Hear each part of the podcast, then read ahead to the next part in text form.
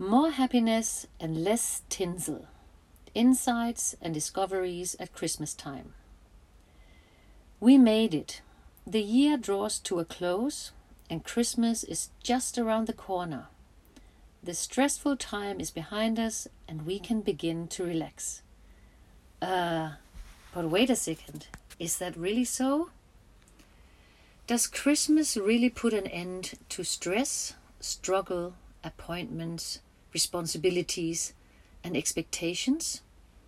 Or do they just change?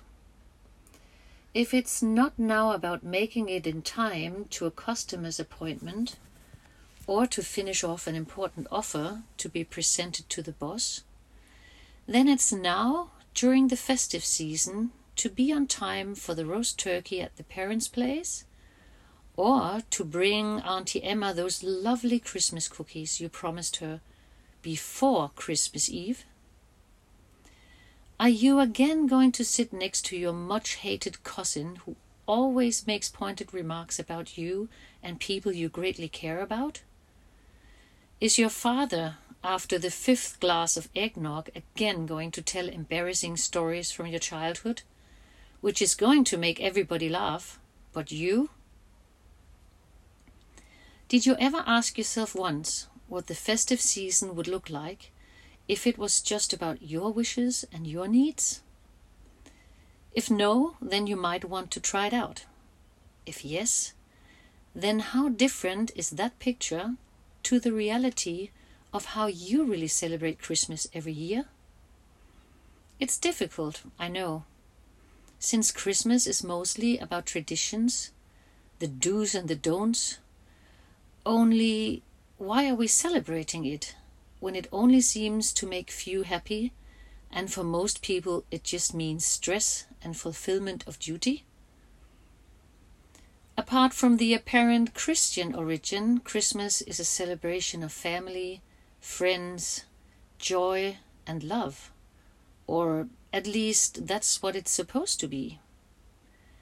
Due to the fact that we are leaning more towards the things that so evidently belong to Christmas, or have to be, or towards the things that others expect of you in order to make them happy, we tend to forget ourselves, as we forget ourselves throughout the year.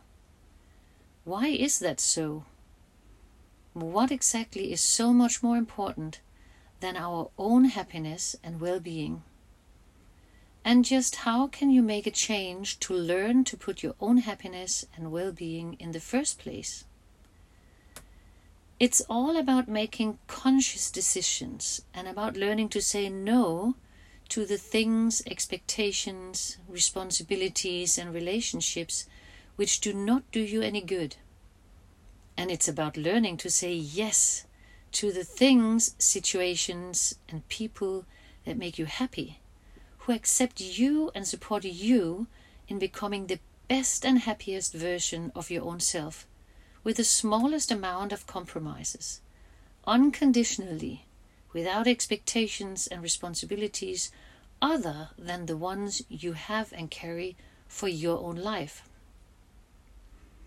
Some of you might find this to be utopian, unrealistic, and impossible. And that brings us to the crux of the matter. If you cannot imagine something, then it will forever seem unreachable and it will always stay that way. So do begin right there. Imagine.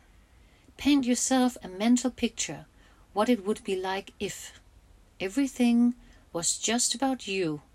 And by the way, that's exactly what it is all about.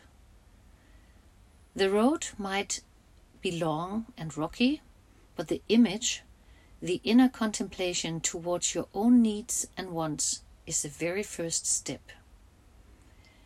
In life, there is nothing except for birth and death that is unchangeable, or which has to be just because it was always like that. Take over the responsibility for your own happiness. No other person can or will. And do not see this as an add on to a satisfactory life but see it as something that everyone has the right to have. Do not wait for signs from others or events from elsewhere. You begin yourself now by making the first step. Move ahead.